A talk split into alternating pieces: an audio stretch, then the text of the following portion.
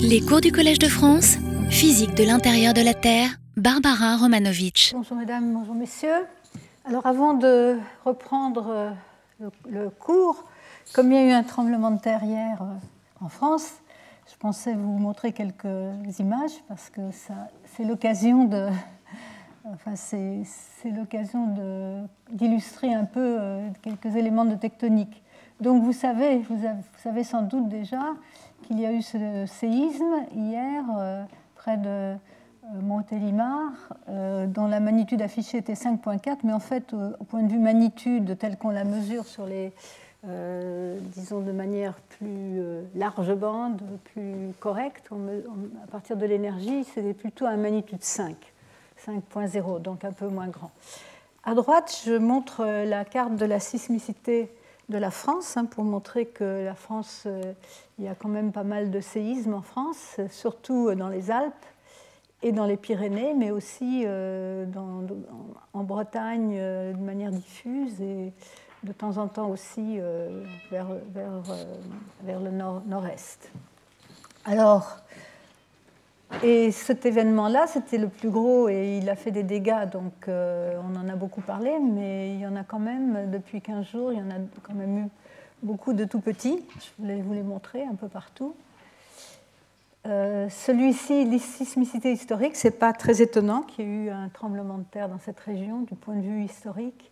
Il y en a eu d'autres euh, dans, cette même région des, plus ou moins gros. Ici, c'est indiqué non pas en magnitude, mais magnitude équivalente, mais en intensité, parce que c'est ce qu'on mesurait avant d'avoir une, une, instrumentation qui permette de, quantifier vraiment la taille du séisme. Et puis ici, vous avez euh, donc là, oh, ça ne pas sorti très bien, ce qu'on appelle le mécanisme. Alors le mécanisme, et genre, c'était censé montrer la localisation de ce séisme, mais c'est plutôt là. Je ne sais pas si ce qui lui est arrivé. Euh, le mécanisme, bon, euh, j'en ai parlé dans les années précédentes, mais c'est ce qui nous permet, en observant euh, de, manière lointaine, de réaliser sur quel genre de faille, quelle a été la, direction de la rupture, le pendage de la faille et, et, euh, le, déplacement. Et donc euh, ce, tremblement de terre aurait, se serait produit sur une faille qui serait peut-être celle-ci, mais c'est à, à, euh, c'est, à confirmer. En tout cas, c'est une faille d'orientation nord-est-sud-ouest qui correspondrait à ce plan-là pour ceux qui comprennent ce genre. Et c'est une faille en compression. Ça représente la compression qui euh, elle-même, je vais vous montrer, entre bien dans le cadre de la tectonique. Vous avez ici euh, toutes, ces, euh, toutes ces, indentations-là qui indiquent des, failles en compression. C'est l'Eurasie, c'est la convergence de l'Eurasie avec l'Afrique qui, cause ceci. Alors, euh, pour, simplement pour mettre en perspective, dans les derniers, euh, pas tout à fait six mois, il y a eu d'autres séismes dans la région méditerranéenne. Celui-ci, c'est le dernier, de magnitude, disons, significative, supérieure à 4, avec euh, différents types de mécanismes. Celui-ci est le plus clairement en compression, peut-être. Alors, ce qui est plus intéressant, c'est comment ça cadre donc dans la tectonique. Et donc, on a ici donc, la plaque Afrique qui vient euh, rentrer dans la plaque Eurasie, qui se, euh, donc avec un mouvement nord-sud, donc compression. Et ça devient un peu, plus, un peu compliqué parce qu'il faut, il y a euh, des micro-plaques dans cette région méditerranéenne, avec en particulier l'Italie qui, qui a une rotation vers l'est et euh, bien sûr, les Alpes participent à, euh, tout ce euh, système tectonique de convergence. et donc ce séisme se trouve ici, juste au bord de cette zone-là. Donc voilà, c'était juste pour faire un petit aparté sur ce séisme. Donc revenons à nos moutons.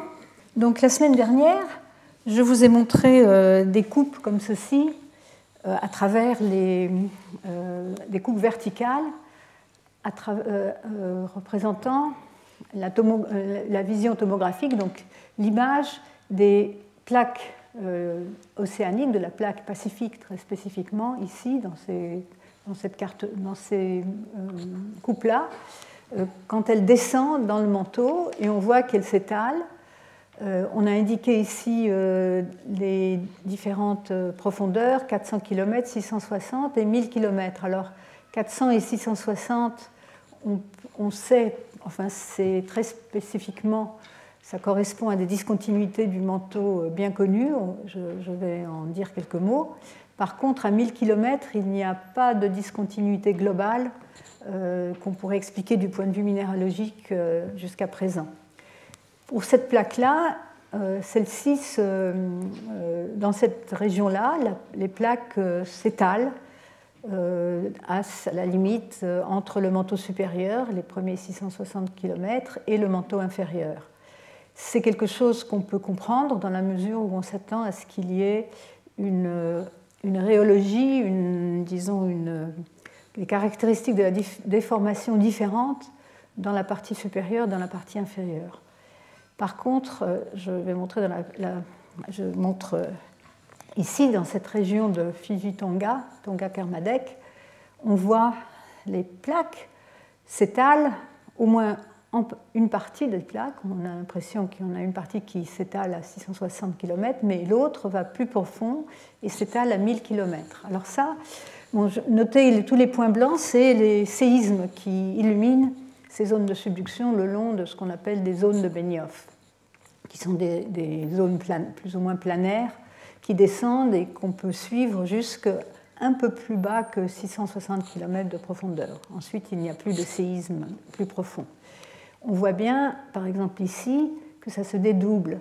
Et c'est bon, une coupe 2D, euh, donc en fait on a, on a mis en 2D une image 3D, donc c'est sans doute, il faut voir ça en, trois dimensions, avec euh, un peu plus au nord euh, une plaque qui, qui disons, s'étale à 660 km et une autre qui se place plus au sud, vers 1000 km. Ce qui est étonnant, c'est d'avoir réalisé que ces plaques passaient, euh, s'étalaient donc à 1000 km. Et donc, euh, pourquoi euh, On peut se poser la question qu'est-ce qui se passe à 1000 km de profondeur? C'est quelque chose qu'on a réalisé seulement récemment. Alors, on sait, on sait qu'il y a des discontinuités à 400 et à 660 km. Ça, c'est le modèle PREM, hein, le modèle indé de référence que je vous avais montré au début du cours où on voit les variations avec la profondeur, donc de la surface jusqu'au centre de la Terre, de la densité, de la vitesse des ondes S et de la vitesse des ondes compressives, donc compressives de cisaillement et densité. Donc modèle moyen, on voit le grand saut euh, de densité quand on passe du, manteau euh, rocheux au noyau liquide formé principalement de fer. Euh, avec des diminutions des vitesses de compression et la disparition des ondes de cisaillement puisqu'elles ne se propagent pas dans les fluides, dans les liquides. Et, euh, et on voit ici ces, zones de, de, gradients très forts où de, disons, il y a des discontinuités. Et celles-ci correspondent, on le sait bien maintenant, depuis longtemps, euh, euh, aux, transformations de phase dans l'olivine, qui est le constituant principal des roches du manteau supérieur, plus de 50%. Euh, donc c'est un silicate de, principalement de magnésium avec un peu de fer et d'autres éléments en, petite quantité. Et au fur et à mesure que la pression augmente, et la température aussi, quand on s'enfonce à l'intérieur de la Terre, c'est euh, euh, la structure cristalline de l'olivine change, elle devient plus compacte et donc euh, en fait ça, se passe à une pression et une température bien définies. Et à 400 km, donc voilà pour montrer, on a, pour illustrer la structure un peu plus compacte, on a une transformation de la structure olivienne à la structure spinelle. C'est une transformation de phase exothermique qui dégage de la chaleur, avec, pour ceux qui euh, il y a, on peut, dans, l'espace des pressions et des températures, on définit ça par une euh, courbe de Clapeyron avec une certaine pente qui est positive de 2 à 3 mégapascales par Kelvin. Ensuite, il y a encore un autre euh, changement de, structure cristalline à 520 km de profondeur. On passe de la minérale Wadsleite à ringwoodite. Tout ça, c'est des noms de, géologues euh, célèbres. On donne les noms de géologues lorsque la roche a été euh, trouvée à l'état naturel. Mais celle-ci, elle a moins d'effet, elle est plus subtile, elle a moins d'effet sur les vitesses sismiques. Par contre, à 670 km, euh, l'olivine, donc sous sa forme spinelle, se décompose en perovskite et oxyde, hein, oxyde de magnésium avec un peu de fer. C'est une euh, transformation de phase endothermique, donc euh, elle absorbe de la chaleur et on s'attend à ce qu'elle puisse, euh, disons, freiner le passage des plaques, en particulier parce qu'il y a aussi une augmentation de la densité avec la profondeur de l'ordre de 10%, donc c'est une augmentation assez considérable qui va pouvoir donc faire que les plaques pendant un certain temps vont nager au-dessus de, cette discontinuité. Euh, alors, euh, comment on les a observés euh, sismiquement? On les observe de deux façons. la première façon, c'est en utilisant des ondes SS ou PP, c'est des ondes qui se réfléchissent une fois sur la surface de la Terre. Et si elles rencontrent une discontinuité, une partie de l'énergie va se réfléchir à cette, par en dessous de cette discontinuité, comme c'est indiqué ici. Donc, cette phase-là, enfin cette onde sismique-là, va arriver plus tôt, avant euh, celle qui se euh, réfléchit à la surface de la Terre. Comme la réflexion à la surface de la Terre est une réflexion euh, importante, hein, puisqu'il y a un contraste très grand entre l'air et, la roche, cette, cette, onde SS va être de grande amplitude et on va chercher avant son arrivée des arrivées d'énergie qu'on va pouvoir associer avec ces discontinuités. On voit ici, dans cet exemple, hein, on est, euh, le temps zéro, c'est l'arrivée de l'onde qui se réfléchit à la surface de la Terre. Et en avant, on a, euh, plus, on est, plus la différence de temps est grande, donc plus elles arrivent tôt et plus la discontinuité correspondante est profonde.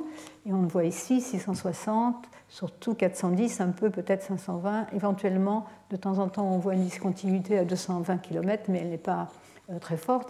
Et ici, bon, ça a été marqué comme ça, euh, euh, c'est à, disons, à confirmer une discontinuité éventuelle qu'on voit de temps en temps autour de 1000 km, mais pas du tout aussi systématiquement, donc dans le monde entier, comme on voit ces discontinuités-là. L'autre façon donc c'est des ondes réfléchies sous la discontinuité et on peut les observer un peu partout dans la Terre puisque même si, le point est sous l'océan, on peut toujours avoir une source d'un côté, par exemple dans le Pacifique, et une station en Amérique du Nord, on pourra observer euh, ces, ondes. L'autre manière d'observer, c'est ce qu'on appelle les fonctions récepteurs. C'est des ondes qu'on observe sous une station donnée euh, et euh, c'est des ondes qui se convertissent donc c'est des ondes transmises et non réfléchies qui vont se convertir, par exemple, d'une onde P va devenir une onde S euh, dans la partie supérieure du trajet. Et donc euh, ça c'est l'onde P qui donc se réfracte hein, suivant les, vitesses, euh, les indices, disons, sismiques des, différentes couches. Et, mais il y en a une autre qui va arriver à la même station, un trajet un peu différent parce qu'elle s'est convertie en onde S et donc après euh, soit à 410, soit à 660 km de profondeur. Et donc ces ondes-là arrivent après.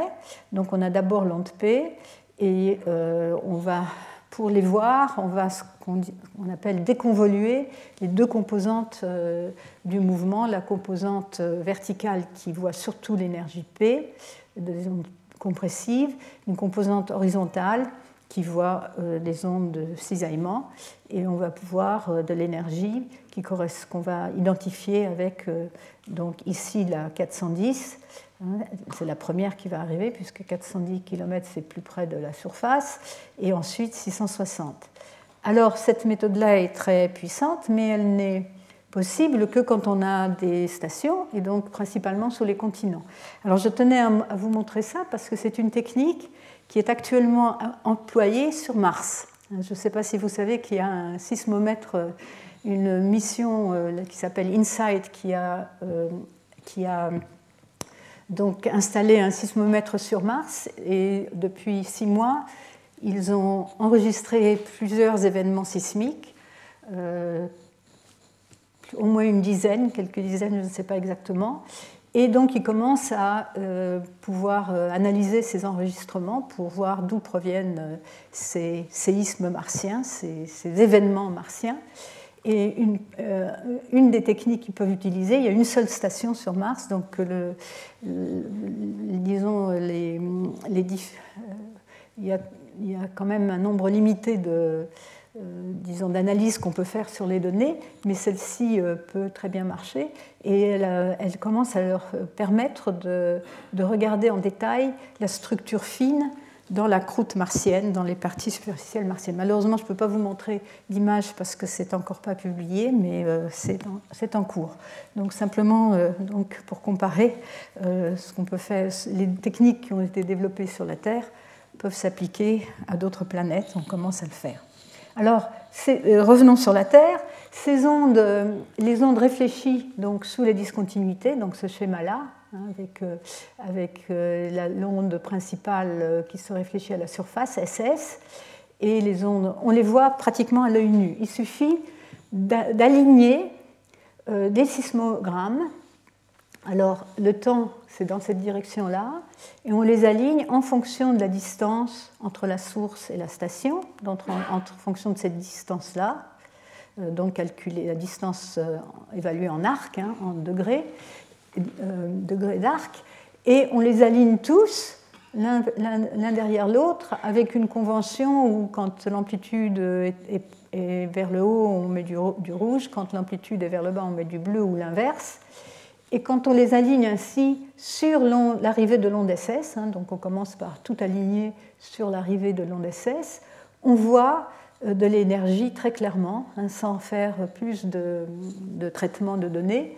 Euh, ici, on voit cette énergie qui arrive ici, ici celle-là, et on peut les associer avec euh, ces ondes réfléchies S400. Donc celle réfléchie sous la discontinuité de 410 km et celle réfléchie sous la discontinuité de 660 km.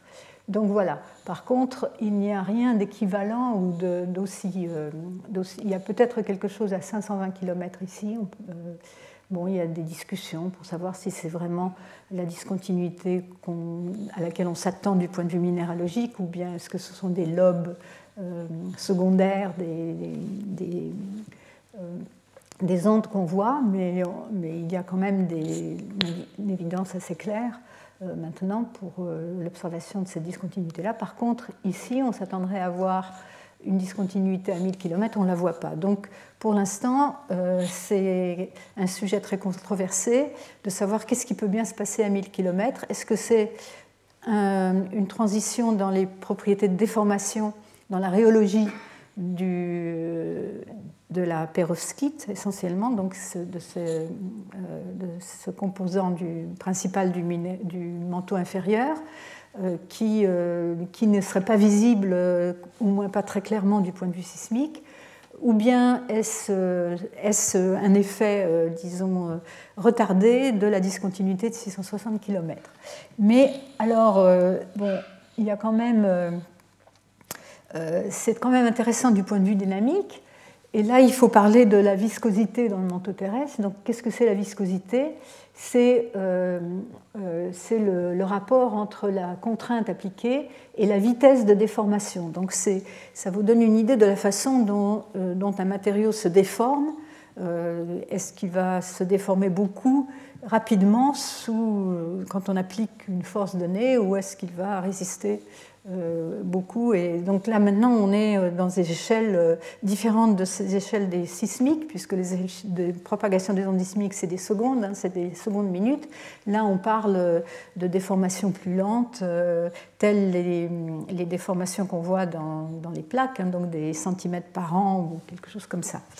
Et donc oui, donc cette quantité qu'on appelle la viscosité mesure la vitesse de déformation d'un fluide lorsqu'on lui applique une force donnée. Et donc pour l'eau, l'eau donc à la surface de la Terre à 20 degrés, c'est 10 puissance moins 3, l'unité c'est des pascals secondes. Et on peut contraster ça avec le manteau terrestre qui en moyenne, la, viscosité moyenne est assez bien déterminé est de l'ordre de 10 puissance 21 pascal seconde, donc 24 ordres de grandeur de différence, ce qui montre que donc, euh, pour la transmission des ondes sismiques, euh, le matériau est, rigide. Par contre, euh, à, des temps plus, plus, longs, il va se déformer et donc c'est là qu'on a de la convection dans le manteau qui va donc aussi intervenir au niveau de, de faire bouger les plaques. Mais les modèles Comment a-t-on accès à la viscosité? Une des méthodes les plus classiques, c'est en regardant le rebond post-glaciaire. Depuis la dernière glaciation, les glaciers ont fondu progressivement et les, parties continentales qui, étaient euh, donc couvertes de glaciers, comme par exemple la Scandinavie ou le nord du Canada, euh, euh, ont commencé à disons, se relaxer, parce que le manteau est visqueux, il va, avoir tendance à voir les faire remonter. Et donc, à partir de ce, on peut mesurer euh, cette vitesse de remontée en fonction du temps, et à partir de là, déduire euh, des informations sur la viscosité. Et les modèles, mais euh, ces informations sont assez imprécises tout de même. pour avoir un modèle complet du profil de viscosité sur tout le manteau terrestre, euh, en général, les études mettent une. On sait qu'elle augmente avec la profondeur, hein, que la viscosité est plus grande, le, euh, le manteau plus profond se déforme moins moins facilement, ce qu'on peut comprendre, euh, on est à des pressions beaucoup plus grandes. Par contre, euh, donc, on fixe souvent une discontinuité à 660 km parce qu'on sait que c'est un bon endroit pour mettre une, euh, disons une, transition rhéologique. certains autres modèles, par contre, ne, le font pas et simplement n'impose pas cette discontinuité, mais voit une augmentation de la viscosité en fonction de la profondeur avec éventuellement un maximum. Euh, la viscosité diminuerait quand on s'approche de la limite noyau-manteau. Euh, pourquoi je montre ça? C'est que là, il y a un peu un a priori de mettre cette discontinuité à ce niveau-là, euh, qui est donc inspiré par le, par le fait qu'on a une transition de phase. Mais euh, là, je reproduis ce modèle euh, euh, sans, discontinuité qui, explique aussi bien les données. Bon, ici, dans ce cas-là, on a rajouté aux contraintes du rebond post-glaciaire, on a rajouté aussi les données de gravité, le géoïde. Et donc là, ça montre comment on peut expliquer les, les grandes longueurs d'onde du géoïde par la prédiction d'un modèle viscosité de ce type, et on y arrive assez bien. Euh, donc c'est assez peu déterminé ce qui se passe ici. Euh, plus récemment, avec des techniques euh, un peu plus évoluées, dans le sens où maintenant on peut faire des modèles, on peut échantillonner des modèles, ou tester un très grand nombre de modèles par des méthodes de Monte-Carlo, les ordinateurs le permettent. Et donc dans cette étude plus récente, on voit donc qu'il y a euh, qui a utilisé le géoïde, avec aussi des, contraintes à partir de la tomographie sismique. Je, n'entre pas dans les détails. L'important, c'est de, voir qu'ils trouvent une augmentation très nette dans la plupart de leurs modèles, en faisant varier divers paramètres. Je ne vais pas entrer dans ces détails qui euh, montre une augmentation importante entre 600 et 1000 km de profondeur. Donc il se passe vraiment quelque chose à ce niveau-là. Et c'est une question ouverte pour l'instant de savoir euh, qu'est-ce qui euh, est à l'origine de cette, euh, de, cette, augmentation importante. Vous voyez ici deux ou trois ordres de grandeur en termes de viscosité. Alors, donc ça c'est un point. Hein, donc, euh, euh, qu'est-ce qui se passe à 1000 km C'est quelque chose qu'on a découvert euh, relativement récemment. C'était déjà dans les modèles il y a peut-être une vingtaine d'années, mais personne ne l'avait vraiment remarqué, ou ceux qui l'avaient remarqué n'avaient pas vraiment, ça n'avait pas, disons, accroché les esprits. Mais maintenant, on se penche beaucoup sur cette question. Mais il y a d'autres, disons conséquence importante euh, de l'imagerie de ces plaques de subduction, et donc, dont je vais vous parler un peu maintenant, c'est euh, comment on peut les mettre en relation avec l'évolution spatio-temporelle des plaques océaniques. Vous savez que les plaques océaniques, il n'y en a pas qui ont un âge plus grand que 180 millions d'années. Toutes les plaques océaniques retombent dans le manteau euh, donc au bout d'un certain temps, euh, il n'y a que les continents, les, vieilles parties des continents qui surnagent depuis des milliards d'années, hein, depuis au moins 3 milliards d'années ou plus. Par contre, dans les océans, on n'a pas l'histoire de, des, plaques océaniques à la surface, donc euh, au-delà de 180 millions d'années. Donc comment faire? Alors, euh, bon, il y a eu des premiers, à partir du moment où il y a eu des modèles tomographiques euh, un peu résolvants, euh, on a pensé, hein, ça c'est une des, une des études, les premières, enfin c'est peut-être pas la première, mais une, une des études, une des, une des premières, où ces auteurs ont d'abord regardé du point de vue géologique ce qu'ils pouvaient trouver. Alors ici, vous voyez, c'est dans les premiers 130 millions d'années, donc il y a quand même des, disons, des, traces géologiques euh, de, des endroits où se trouvaient les limites de plaques et en particulier les limites de, plaques, de zones de subduction, les zones de subduction, les, les, euh, fosses océaniques.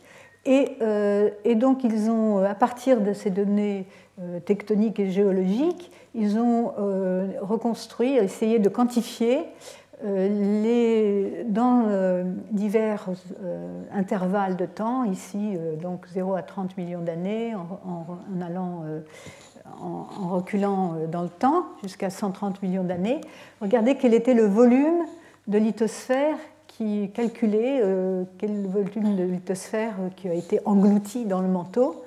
et donc, et donc ensuite, donc ils ont fait une carte de, ces, endroits avec le volume. Ils ont euh, pu euh, donc euh, en, moyenne regarder quel, quel, volume correspondait à la subduction jusque 130 millions d'années avant notre ère. Et bon, c'est bien sûr filtré au degré 6. Vous vous souvenez des harmoniques sphériques, hein, quand le degré c'est la longueur d'onde spatiale, et degré 6 c'est une longueur d'onde assez, assez grande, donc on voit des, grandes, des variations à grande échelle.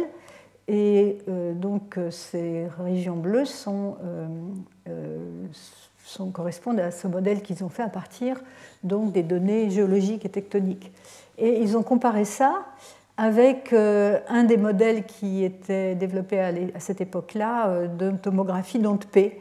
Ils ont trouvé que la corrélation la meilleure entre euh, cette carte-là et les, anomalies de vitesse, donc, dans, les images du modèle tomographique, les corrélations maximales étaient dans ce modèle avec euh, les images dans les profondeurs de 800 à 1100 km de profondeur, ce qui leur a permis de dire que la subduction dans les derniers 130 millions d'années atteint actuellement, se trouve, enfin on peut, aller à ces profondeurs-là.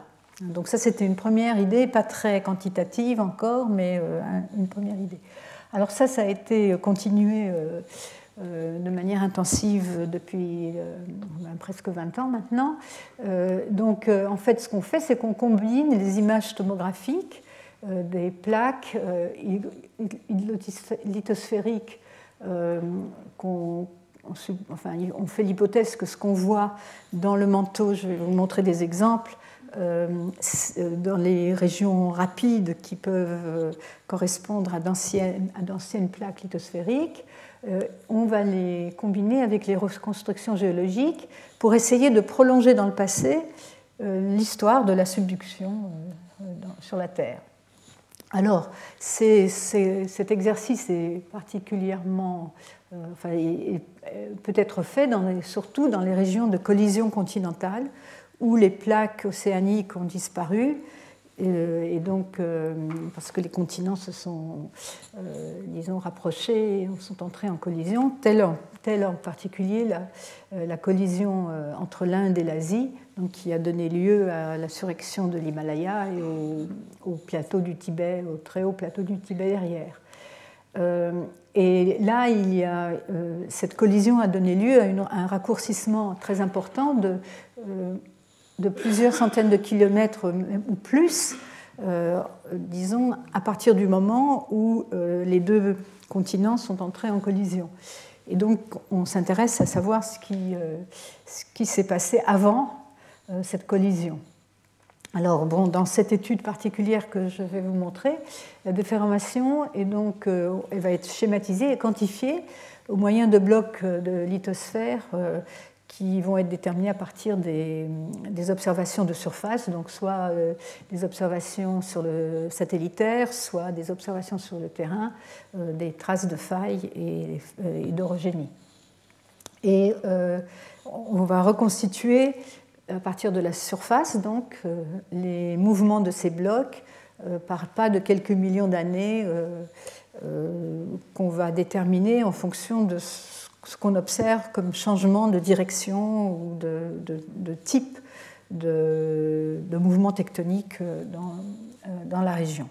Alors, c'est ainsi qu'ils ont donc reconstitué à partir de ces données de surface et des données euh, satellitaire, euh, la progression de l'Inde donc vers le nord, ici, au cours du temps. Vous voyez ici les, 60 millions d'années, 50 millions d'années, 40, 30, 15, 10, 15 et 0. Donc chaque, euh, chaque couleur représente une époque donnée. Et euh, donc, euh, il y a, euh, bon, là, ça c'est un peu technique, hein, il, y a des rotations de blocs, non seulement, non seulement l'Inde, le fait que l'Inde se soit propagée assez, assez, vigoureusement vers le nord a aussi produit des déformations, des rotations, de l'extrusion vers, vers l'est, ici, des, des parties de, de l'Asie du Sud-Est. Et euh, donc, euh, ça, c'est une. Euh, ça permet de savoir où se trouvait en particulier la limite de plaque à une certaine époque donnée dans le passé. Alors, on confronte ça avec un modèle tomographique. Je vous ai déjà montré ce modèle, où je montrais au, au niveau global, c'était un modèle d'onde déterminé à partir du temps de propagation des ondes P, modèle donc de vitesse VP. Ici, a différentes profondeurs Bon, je ne répète pas, euh, ça c'est les, disons les, détails techniques. Ils ont mesuré euh, des millions de, temps de parcours d'ondes P. Ils ont rajouté euh, des ondes PKP, c'est des ondes du noyau, j'en parlerai. 300 000 séismes pendant 7 ans, une inversion par bloc et bon, la théorie de fréquence finie qui permet de rajouter des ondes, de combiner des ondes de différentes fréquences. J'en reparlerai un peu tout à l'heure. Mais vous voyez donc à différentes profondeurs des zones bleues, donc des zones représentant des vitesses plus rapides qu'on interprète en première approximation comme représentant des températures plus froides. Euh, vous voyez ici euh, ces zones de subduction euh, donc, autour de Sumatra, etc. Et vous voyez du bleu à ici euh, sous l'Inde. Alors euh, une partie peut être au continent, mais donc toutes ces, régions bleues, où la plupart d'entre elles, on peut faire l'hypothèse, et ça se confirme assez, bien, qu'elles représentent donc en profondeur la, position actuelle de plaques qui étaient en subduction il y a quelques dizaines euh, ou, plus de millions d'années. Alors, ici, ce sont en coupe le même modèle où on voit en partie, je crois que je vous ai déjà montré cette coupe, où on voit en particulier ici des coupes donc nord-sud sous l'Himalaya, passant sous l'Himalaya et le Tibet, où on voit la, zone de subduction actuelle et puis euh, quelque chose juste en haut du manteau inférieur euh, qui donne euh, l'impression, si on interprète de cette manière-là, que l'Inde est passée au-dessus de la zone de subduction qui a été coupée au moment où, les continents sont entrés en collision. Alors, alors que dans d'autres régions comme ceci, on a, une, on a des, des, différences, mais on a une, euh, enfin, ça, continue dans le même sens, dans la même direction. Alors, euh, donc voilà. Alors, on interprète ces, zones donc de lithosphère englouties dans le manteau comme représentant les vestiges de la lithosphère de l'océan Tétis. Alors l'océan Tétis, c'est un océan qui, euh, qui existait il y a 200 millions d'années et qui s'est peu à peu refermé alors que, vous voyez ici, vous avez l'Afrique, l'Amérique du Sud, et euh, peu à peu va s'ouvrir l'océan Atlantique hein, le long de cette euh, zone-là, et aussi dans, ici l'Amérique du Nord, on reconnaît un peu, et l'Europe. Et euh, donc euh, l'Inde va monter vers le nord et, euh, il, y aura, a des zones de subduction donc, tout le long de ces, de ces régions qui donc sont celles qu'on retrouve, pense-t-on, à ces profondeurs. Alors en, en, plus de détails, ici encore ces cartes à différentes profondeurs, donc de 100 km à 400, 500, 800, 900, 1200, jusqu'à 1600 km de profondeur un écart tomographique donc, et euh, on peut voir un certain nombre de choses là-dessus. Donc d'abord, euh, la différence entre la position des zones bleues, donc des zones rapides, des, disons plaques, euh, des plaques, à, ces profondeurs, à la profondeur de 1100 km et de 600 km, on voit qu'il y a eu une rotation hein, de, de, de la subduction et un décalage vers le sud. Euh, de rotation, je dis, du slab, c'est donc la lithosphère, la plaque euh, dans le manteau. Et euh, c'est tout à fait en accord avec la position de la, de la reconstruite de la limite des plaques telle qu'ils l'ont donc estimée à partir des données de surface. Donc ça c'est la première chose. Donc on peut penser qu'effectivement ce qu'on voit à 1100 km de profondeur, c'est la plaque. Euh, on a supposé bien sûr que les plaques, euh, quand elles s'enfoncent dans le manteau, une fois qu'elles s'enfoncent euh, dans le manteau profond, elles vont s'enfoncer verticalement, ce qui est étonnamment en marche très bien. Et ensuite, on peut voir que le, slab étroit, enfin zone de subduction étroite ici, donc autour de la région de Sumatra, elle est, euh, restée euh, au même endroit, euh, position stationnaire, depuis au moins depuis longtemps, depuis au moins 15 millions d'années. Et par contre, on voit aussi que au moment de la collision de l'Inde, avec qui était autour de 30, 40 millions d'années, la subduction a cessé euh, dans le nord ici euh, des îles Andaman, mais elle a repris euh, autour, après la collision entre l'Inde et l'Asie. Qu'est-ce qu'on voit encore? On voit, on voit bien sur ces cartes-là, on l'a vu aussi en coupe, que le continent indien est passé au-dessus de sa propre lithosphère. Donc le continent indien avance, il avait de la lithosphère océanique, hein, les continents sont portés par des plaques euh, dont une partie est océanique. Et donc c'est cette plaque partie océanique qui se trouve actuellement donc ici à ces profondeurs de 1100 km. Et l'Inde ensuite a continué son chemin et est passée au-dessus. Donc c'est assez amusant. Voilà, on sait en plus grand on peut voir encore une fois, ici donc on est à 200 km de profondeur, donc ça correspond à peu près, si on calcule, si on fait correspondre ça avec les datations géologiques, à peu près 5 millions d'années, et ici, plus profond, donc on retourne en arrière à 40 millions d'années. Alors cette étude non seulement euh, c'est assez amusant de voir comment on peut interpréter le modèle tomographique, mais elle a permis tout de même euh, euh, d'apporter quelques informations.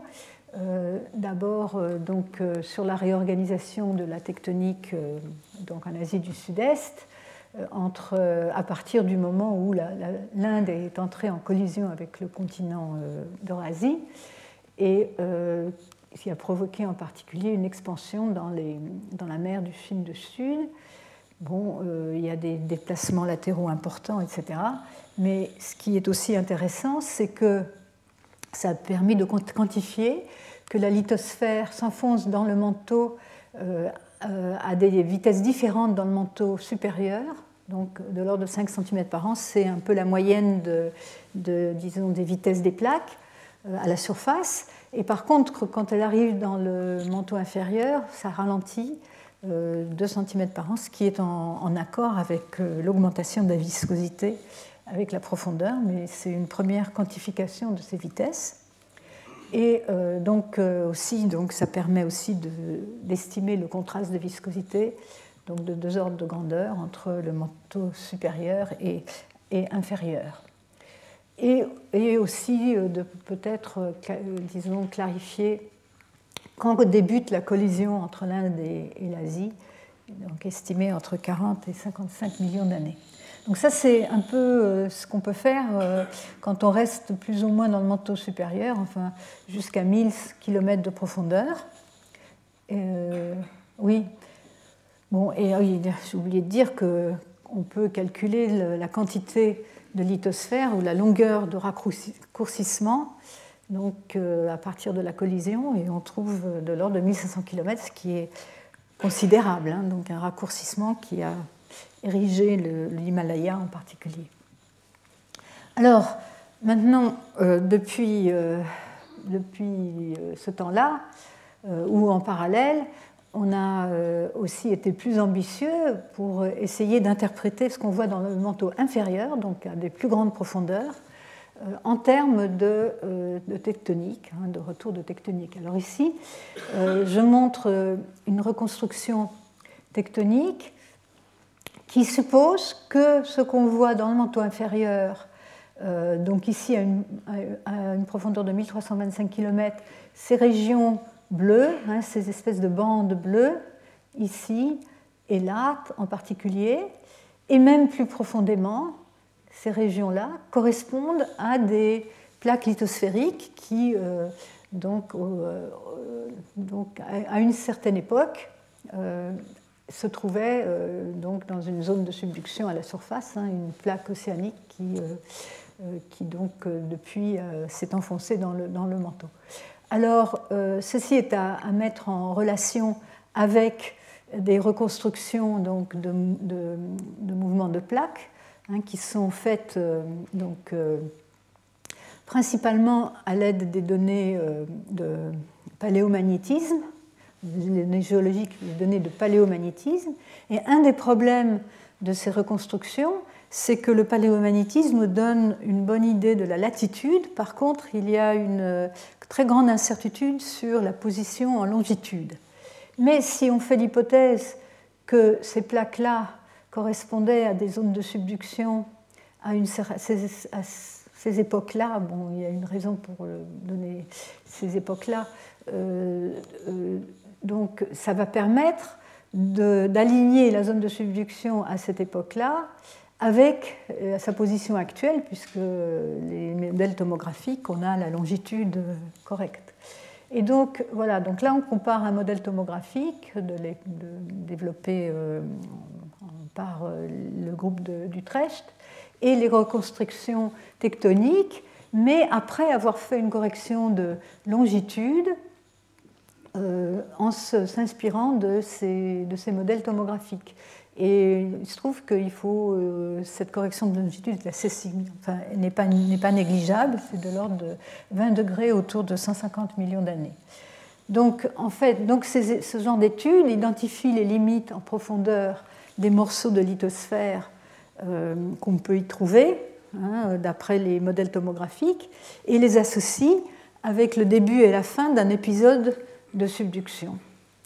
Et donc, c'est ainsi, euh, donc il faut faire quelques hypothèses tout de même. D'abord qu'on identifie bien ces régions bleues avec, euh, que ce sont bien des plaques lithosphériques, hein, c'est une hypothèse. Euh, et que les plaques s'enfoncent verticalement dans le manteau inférieur pour pouvoir donc les associer avec des limites de plaques anciennes à la surface. Mais bon, ça marche pas mal. Ici, on voit donc, on est presque à la limite noyau-manteau, on est à une profondeur de 2650 km. Hein, la limite noyau-manteau, c'est à 2900 km de profondeur.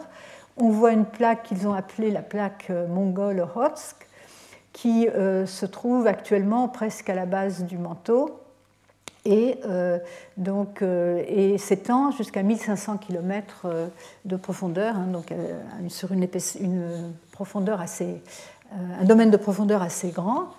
Et donc on lui attribue un âge de 240 millions d'années qui correspondrait à une zone de subduction ici, donc au nord euh, au nord-ouest de l'océan Tétis. Euh, de l'autre côté, on a euh, ce qu'on appelle la plaque Farallon, qui est une plaque donc, disparue et qui ne correspond pas à une zone de subduction actuelle, qui, est présente à cette profondeur-là et depuis le, on la voit depuis le bas du manteau jusqu'en haut du manteau inférieur. Et euh, on l'associe avec euh, euh, une, subduction qui aurait, commencé au début de l'ère jurassique, environ 200 millions d'années. Ensuite, dans la mer Égée, ici, cette subduction qu'on voit à 1300, qu'elle atteint 2000 km de profondeur, on l'associe avec une subduction qui aurait commencé environ 171 millions d'années. Donc euh, voilà, donc ça c'est basé sur un certain nombre d'hypothèses, mais on peut corréler, essayer de voir comment marche euh, la corrélation entre l'âge de la plaque euh, telle qu'on l'obtient par la reconstruction donc, tectonique et la profondeur à laquelle elle se trouve, et on trouve une, assez impressionnante corrélation qui nous donne aussi, encore une fois, des renseignements sur euh, la vitesse moyenne euh, d'enfoncement des plaques dans le manteau inférieur, qui trouve ici de l'ordre un, peu moins de euh, un, peu plus d'un centimètre, 12 hein, mm, plus ou moins 3 mm par an. Donc on avait trouvé 2, 2 mm par an, 2 cm par an dans l'étude précédente, mais disons, vu les incertitudes, c'est assez cohérent.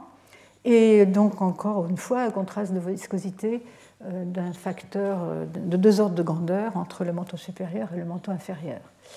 Euh, ces auteurs disent aussi qu'ils peuvent associer tous les restes de plaques à la base du manteau, tout ce qu'ils voient jusqu'en bas du manteau, avec des, des, systèmes de subduction qu'ils peuvent reconnaître datant de moins de 300 millions d'années. Et donc, euh, ce qui voudrait dire qu'on ne voit plus les plaques au-delà de 300 millions d'années. Et euh, donc, euh, si on convertit les anomalies de vitesse en température, c'est un exercice un peu délicat. on obtient une anomalie de température de l'ordre de 100 degrés Celsius. Euh, et donc, au fur et à mesure où elles s'enfoncent, elles vont se réchauffer euh, dans le manteau ambiant et euh, on, les, perd à 300 millions d'années. Mais ça, c'est une interprétation qui est un peu controversée à l'heure actuelle.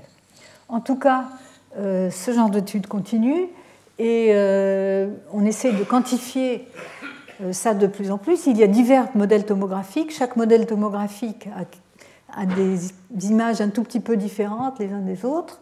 Et donc, euh, dans cette étude-là, c'est une étude qui a essayé d'être statistiquement rigoureuse, ils ont pris plusieurs modèles tomographiques, ils en ont fait un espèce de modèle tomographique composite avec des incertitudes sur la position de ces, de ces zones. Ici, donc, euh, la plaque Farallon, ici, la, euh, zone euh, de la mer Égée, qui donc donne une idée de, de, genre de précision qu'on peut avoir sur ce genre d'études.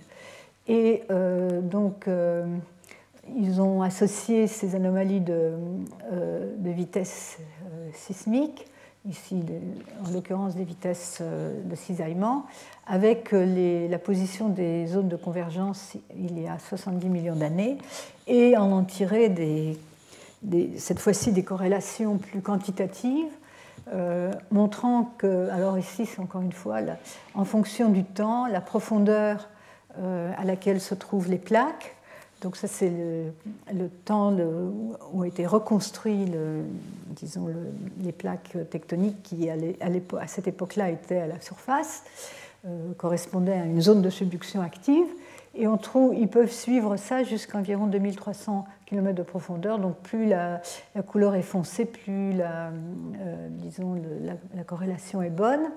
Et euh, bon, donc on retrouve, euh, on confirme des vitesses de pénétration de plaques euh, de, l'ordre de 1 à 2 cm par an dans le manteau inférieur. Et euh, donc, disons que bon, l'intérêt de ces études, c'est que c'est maintenant plus quantitatif avec des incertitudes associées et à confirmer qu'on pouvait utiliser les plaques telles qu'on les voit dans le manteau inférieur comme référentiel absolu pour les mouvements des plaques euh, donc, euh, en surface. Ce qui est important, je reviendrai sur ces référentiels euh, un, peu, plus tard. Et donc, cette question de la paléolongitude globale dans les mouvements les reconstructions tectoniques est importante. Dans cette étude-là, il propose que l'hypothèse qu'on fait souvent d'une Afrique d'un continent africain qui aurait été stationnaire depuis 130 millions d'années serait confirmée par cette étude. L'Afrique se bouge très peu, elle, bouge euh, de l'ordre de euh, moins d'un centimètre par an. Et donc, euh, il paraîtrait qu'on peut considérer qu'elle a été stationnaire depuis assez longtemps. Euh, et bon, ils disent que profondeur de, plus grande que 2300 km, donc pour les âges plus grandes que 130 millions d'années, euh, les corrélations ne sont pas robustes. Et donc, euh, ces, disons, ces conclusions qu'on avait, que l'étude précédente avait tirées sur le fait qu'on voyait les, les, les, plaques tectoniques jusqu'à 300 millions d'années est peut-être remise en question. Et finalement, je voulais parler quand même aussi d'un autre. Donc, on a parlé euh, de ce qui se passe à 1000 km de profondeur, hein, qu'on voit dans les, euh, dans les zones de subduction. Euh, on a parlé des reconstructions tectoniques possibles, de, la correspondance entre les reconstructions tectoniques de surface et ce qu'on voit dans le manteau profond. Mais il y a aussi les études de la graine. Alors, vous pouvez me demander qu'est-ce que, qu'est-ce que ça a à voir avec l'étude de la graine. Alors, bien sûr, la Terre a eu un un noyau euh, liquide et une graine solide d'environ 1200 euh, km de rayon qui est formée de, terre, euh, de, fer, de cristaux de fer encore plus purs que le noyau externe. Hein. Les impuretés dans le noyau externe, c'est de l'ordre de 10% en masse d'éléments plus légers que le fer et euh, la graine euh, n'en contiendrait que moins de, moins de 5%. Alors, euh, les ondes du noyau, donc, on, a jusqu'à présent regardé les ondes qui se propagent dans le manteau, les ondes P, les ondes S, etc. Mais il y a des ondes qui plongent très profondément vers l'intérieur de la Terre à partir d'un séisme et qui vont se réfracter et plonger encore plus profondément à la limite noyau-manteau et euh, donc réapparaître à des très grandes distances. Ici, on voit, ça c'est les discontinuités de 410. La zone des secondes, c'est la base du manteau, peu importe. Euh, mais euh, à cause de ces différences de, vitesse sismique, on, a une diminution de vitesse à, cette, à, à la limite noyau-manteau et une augmentation de vitesse à la limite noyau externe graine. On va avoir en fait une triplication, donc trois ondes qui vont arriver l'une après l'autre. Une première qui va se propager uniquement dans le manteau externe, qu'on appelle AB, une autre qui va se propager dans le noyau externe, mais plonger plus profondément et raser la graine, mais toujours dans le noyau externe, qu'on appelle BC, qui n'est visible qu'à un certain euh, domaine de distance, et euh, l'onde PKP-DF qui, elle, traverse le noyau, euh, la graine.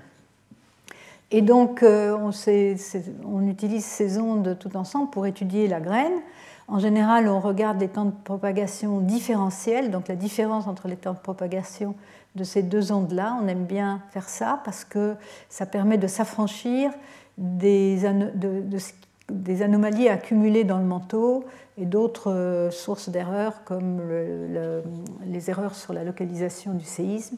En tout cas, les l'effet des hétérogénéités du manteau qui sont considérables. Donc on, on suppose qu'en regardant la différence entre ces deux ondes-là, entre les temps de propagation de ces deux ondes-là, on va voir dans le noyau externe qui est liquide, les anomalies de, densité sont très faibles, hein, on pense de l'ordre de 10 puissance moins 9, elles sont invisibles sismiquement, donc euh, si on voit des anomalies, elles viendraient de la graine. Alors, est-ce qu'on a vu, enfin c'est dans les années 80, euh, il y a déjà 40 ans, non, 30 ans, euh, donc, oui, 30 ans, euh, on a observé que les ondes du noyau qui se propagent le long de, trajets qui sont parallèles à l'axe de rotation de la Terre euh, se propagent plus vite que, ceux qui se, que celles qui sont sur des trajets équatoriaux, des trajets euh, perpendiculaire à l'axe de rotation de la Terre. L'axe de rotation de la Terre, je l'ai indiqué dans la, figure suivante, n'est pas dans celle-ci. Et donc, en fait, on a cet angle que fait le trajet euh, dans la graine avec l'axe de rotation de la Terre, qu'on appelle en général xi. Et quand on regarde l'anomalie de temps de propagation en fonction de xi, on trouve qu'elle s'envole pour les trajets euh, parallèles à l'axe de rotation de la Terre, donc qui seront plus rapides que les équatoriaux. Et on peut expliquer ça, on a expliqué ça par la présence d'anisotropie. L'anisotropie, c'est donc euh, des propriétés différentes, de propagation différentes dans des directions différentes dans ce, dans cette, euh, dans ce cas-là. Euh, on peut expliquer par une anisotropie de, type très simple, ce qu'on appelle une anisotropie à, à symétrie cylindrique avec un axe de symétrie parallèle à l'axe de rotation de la Terre et on peut représenter alors les variations de la vitesse en fonction de cet angle en faisant intervenir trois coefficients. Donc c'est des variations en cosinus carré de cet angle-là, donc une parabole en cosinus carré de cet angle-là que vous voyez ici, hein, euh, les, données. Et ces coefficients sont des combinaisons linéaires des euh, paramètres élastiques euh, donc de la graine. Alors, pourquoi euh, cette anisotropie? Euh, On sait que le fer, euh, la structure cristalline de fer existe en trois formes, sous trois formes, deux formes cubiques, FCC et BCC, sont cubiques centrés et à face centrée, et une forme hexagonale, HCP, Hexagonal Close Pack, qui est la forme euh, qui est la plus probablement existe euh, aux conditions de température et de pression de la graine. Et donc cette structure hexagonale est intrinsèquement très anisotrope, et donc on peut imaginer que pour une raison ou une autre, une raison dynamique euh, ou de, disons, liée à la, formation de la graine, quand la graine se euh, donc croît au, cours du, temps, euh, vont s'aligner euh, avec donc l'axe de rotation de la Terre. Donc ça c'est un modèle très très simplifié, mais qui explique au premier ordre ce genre d'observation. Alors, Voilà, donc ça c'est pour dire que c'est ce modèle-là qui est le modèle de, cristallin de fer le plus probable dans la graine. Alors, ce qui a beaucoup, qui m'a beaucoup intrigué moi pendant très longtemps, c'est que en fait, quand on regarde les données, donc ici c'est la même chose mais renversée, donc vous avez l'anomalie de temps de propagation en fonction de cet angle xi qui est toujours le même. Hein, ici, euh, donc l'axe de rotation de la Terre et, le, trajet. Euh, donc ça, c'est les trajets polaires, hein, parallèles à l'axe de rotation de la Terre, avec les grandes anomalies et euh, donc avec les trajets plus rapides dans la graine, et ici donc les trajets équatoriaux à 90 degrés.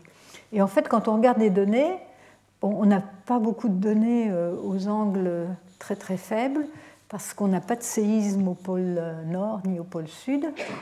Et euh, donc euh, on a du mal, enfin il y en a quelques-unes, mais dans cette, euh, dans cette étude-là, je voulais la montrer très spécifiquement parce que vous voyez qu'on a une tendance comme ça, jusque vers 25 degrés d'angle xi, et puis on a des données ici qui s'écartent tout à coup soudainement. Et c'est interprété en termes de cette relation parabolique, de cette, anisotropie simple de la graine, mais en fait, ça colle pas vraiment avec les données. Euh, ça a tendance à, favoriser euh, ces données-là qui sont plutôt anormales. Et ces données-là, euh, la plupart proviennent d'un trajet très particulier entre les îles Sandwich du Sud, ici au, large de la pointe de l'Amérique du Sud, et l'Alaska et avec des stations en Alaska. Donc séisme ici, c'est une petite zone de subduction qu'il y a ici et euh, observée en Alaska. Et euh, donc euh, le problème, c'est que si on inclut ces données, on trouve une anisotropie plus forte dans la graine que si on ne les inclut pas. Or, cette anisotropie plus forte, elle, là, en vert, c'est les données de ce trajet-là, hein, avec pas mal de séismes et pas mal de stations, ça donne un nuage de points. Euh, encore une fois, ici, c'est le même angle toujours, avec 0 les trajets polaires et, 90 les trajets équatoriaux. L'anomalie très forte, alors c'est BC moins DF, AB moins DF, donc euh, DF plus rapide que, AB DF plus rapide que la, phase qui, ne passe pas dans la graine. Euh, ce genre d'anisotropie, enfin, ça donne des, valeurs de l'anisotropie qui atteignent, qui est en plus, de 5%, 5, 6, même 8% pour certains modèles, ce qui est euh, difficile à expliquer du point de vue minéralogique. Alors que si on les enlève, euh, on trouve quelque chose qui est déjà plus, plus, plus raisonnable. Alors il se trouve que ces anomalies euh, euh, sur ce trajet euh, ont quand même une structure très particulière. Ici, c'est les anomalies dessinées en fonction de, du point de, de, la position du point d'entrée de l'onde AB dans le, dans le, noyau. On voit une espèce de gradient, ça c'est l'anomalie donc plus rapide vers des ondes plus rapides d'ici plus près de l'Alaska et moins rapides. Et euh, récemment, il y a eu un, déploiement de sismomètres large bande considérable. Euh, pendant, euh, elles n'ont pas été installées pendant tout en même temps, mais sur une période de 5 ans dans l'Alaska, un effort considérable. Je ne sais pas si vous vous imaginez, parce qu'il y a des, des montagnes, c'est très inaccessible comme, comme endroit. Et ces stations ont permis donc euh, de, disons, de récolter des données euh, tout à fait nouvelles qui ont permis le développement de modèles, de modèles tomographiques de la région. Alors l'Alaska, c'est aussi une zone de subduction. Vous avez ici la fosse en, mauve et euh, la zone volcanique en rouge, les volcans actifs. Et euh, donc, euh, bon, c'est des travaux en cours, mais il y a déjà une publication publiée il y a trois ans sur l'ensemble des données récoltées dans les stations qui existaient à l'époque, hein, qui sont les triangles verts, qui a permis de cartographier, d'imager cette zone de subduction pour la première fois avec quelques précisions. Alors ici, ces auteurs ont fait deux modèles, un modèle à partir des temps de propagation télésismique des ondes P et un autre à partir des temps de propagation télésismique des ondes S. Et euh, vous voyez qu'on voit la trace, ici c'est des cartes à différentes profondeurs, 100, 200, 300, 400 km de profondeur. On voit la trace en bleu ici de cette zone de subduction au fur et à mesure où on s'enfonce. Et en coupe, ça donne ça. Hein. ici le modèle S, ici le modèle P, c'est des coupes différentes qui montrent. Euh, bon, en rouge, c'est la sismicité qui, étonnamment, dans cette région, s'arrête à 200 km de profondeur, alors qu'on voit bien la plaque continuer à plus grande profondeur. Alors donc, à partir de ce genre de modèle qu'on a maintenant, on peut regarder l'effet de cette plaque sur les temps de propagation qui viennent euh, donc très, euh, presque verticalement aux stations de, l'Alaska à partir de, donc des îles du Sandwich du Sud. Et on trouve, on a trouvé que, en fait, elles sont euh, très affectées par cette, par cette zone de subduction. Et bon, ces cartes ne sont peut-être pas très claires, mais elles donnent les anomalies de temps de parcours colorées par leur euh, amplitude. Donc euh, ici, c'est euh, des temps de parcours, donc des secondes. Ici, on voit l'effet de la, zone de, la plaque qui dont, on, dont, on, voit le pourtour à 100 km de profondeur. Ça, c'est ce qu'on observe. Et ça, c'est ce qu'on prédit bon, cette carte n'est pas géniale, euh, qu'on prédit à partir, en tenant compte de la traversée de la zone de subduction. Et on voit une très bonne corrélation entre les prédictions et les observations, mais avec une pente qui devrait être de 1. Hein, on devrait avoir la diagonale ici si les prédictions étaient parfaites mais comme d'habitude, on a euh, un modèle tomographique, donc on a des amplitudes qui sont sous-estimées à cause des problèmes de régularisation, euh, comme je vous ai expliqué euh, précédemment. Et donc, simplement, les anomalies ne sont pas assez fortes. Si on multiplie par deux l'amplitude des anomalies, hein, donc les variations de vitesse, on arrive, bon, on a quelques problèmes ici dans les zones dans ces zones-là, mais on arrive à déjà bien expliquer euh, les anomalies observées. Et ça, ça permet d'expliquer au moins deux secondes dans euh, les anomalies de temps de parcours dans les zones du noyau. Et donc, il semblerait que c'est cette zone de subduction qui affecte de manière significative les, les ondes du noyau et qu'on ne peut pas vraiment faire l'hypothèse que même en faisant le temps différentiel entre entre l'onde qui traverse la graine et l'onde qui ne traverse pas la graine, on ne s'affranchit pas euh, vraiment suffisamment des effets d'hétérogénéité latérale du manteau. Et donc, avant, d'attribuer ces anomalies à la graine, il faut vraiment euh, développer des modèles euh, tomographiques de plus en plus précis pour, pour vraiment pouvoir éliminer les effets du manteau.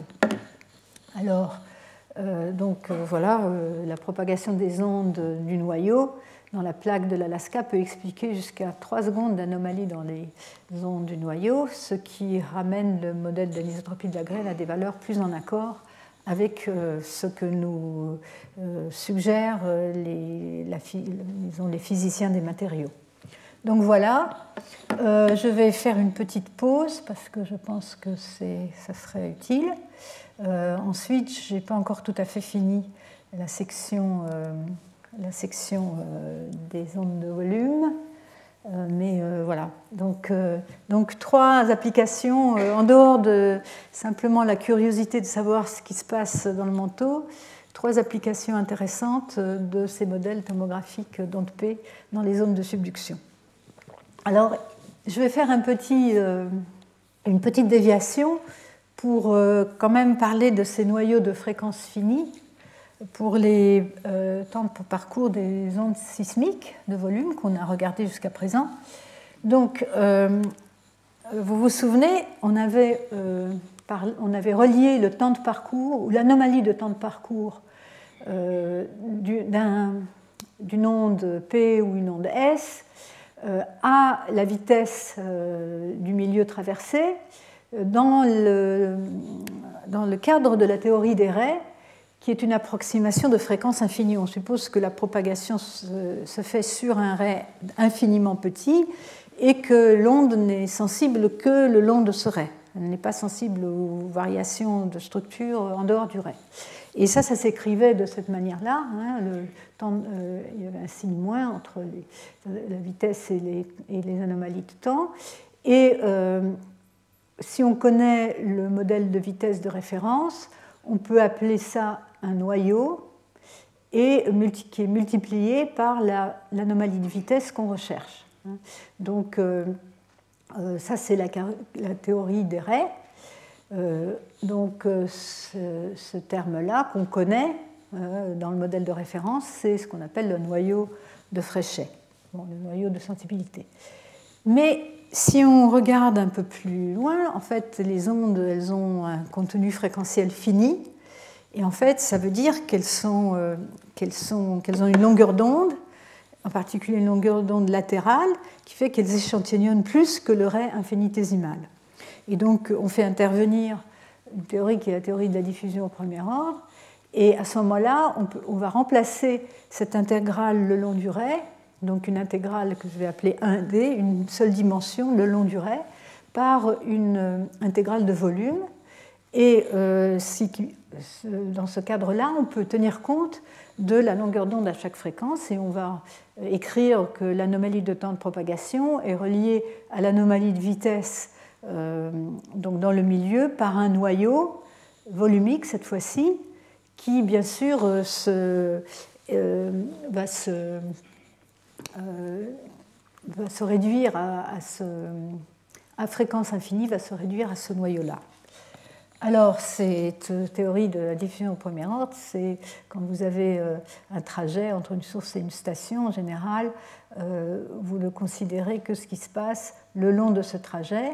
Par contre, s'il y a des hétérogénéités en dehors du trajet, vous pouvez très bien avoir une influence de, cette hétérogénéité.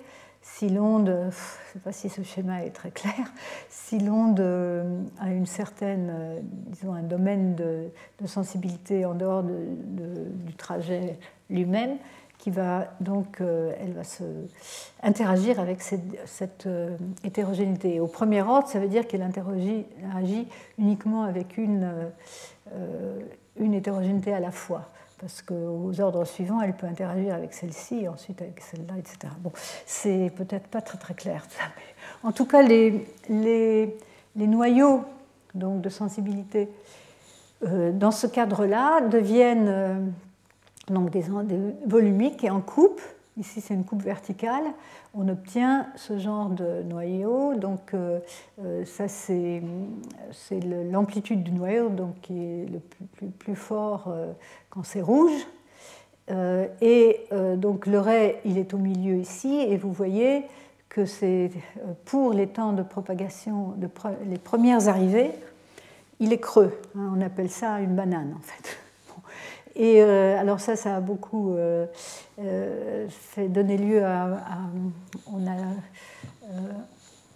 on, a, utilisé beaucoup d'encre à ce sujet. Pourquoi il y avait un trou au milieu?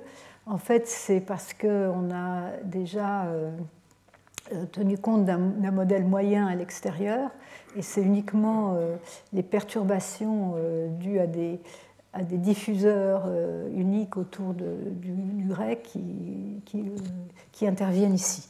Donc euh, un peu différent pour les ondes P que pour les ondes S, puisqu'elles n'ont pas les mêmes longueurs d'onde. Euh, et juste pour rappel que ce noyau-là, je le montre en fonction de vitesse, mais en fait les temps d'arrivée dans ce cadre-là peuvent aussi dépendre un peu de la densité. Ici, c'est les vitesses, l'anomalie vitesse.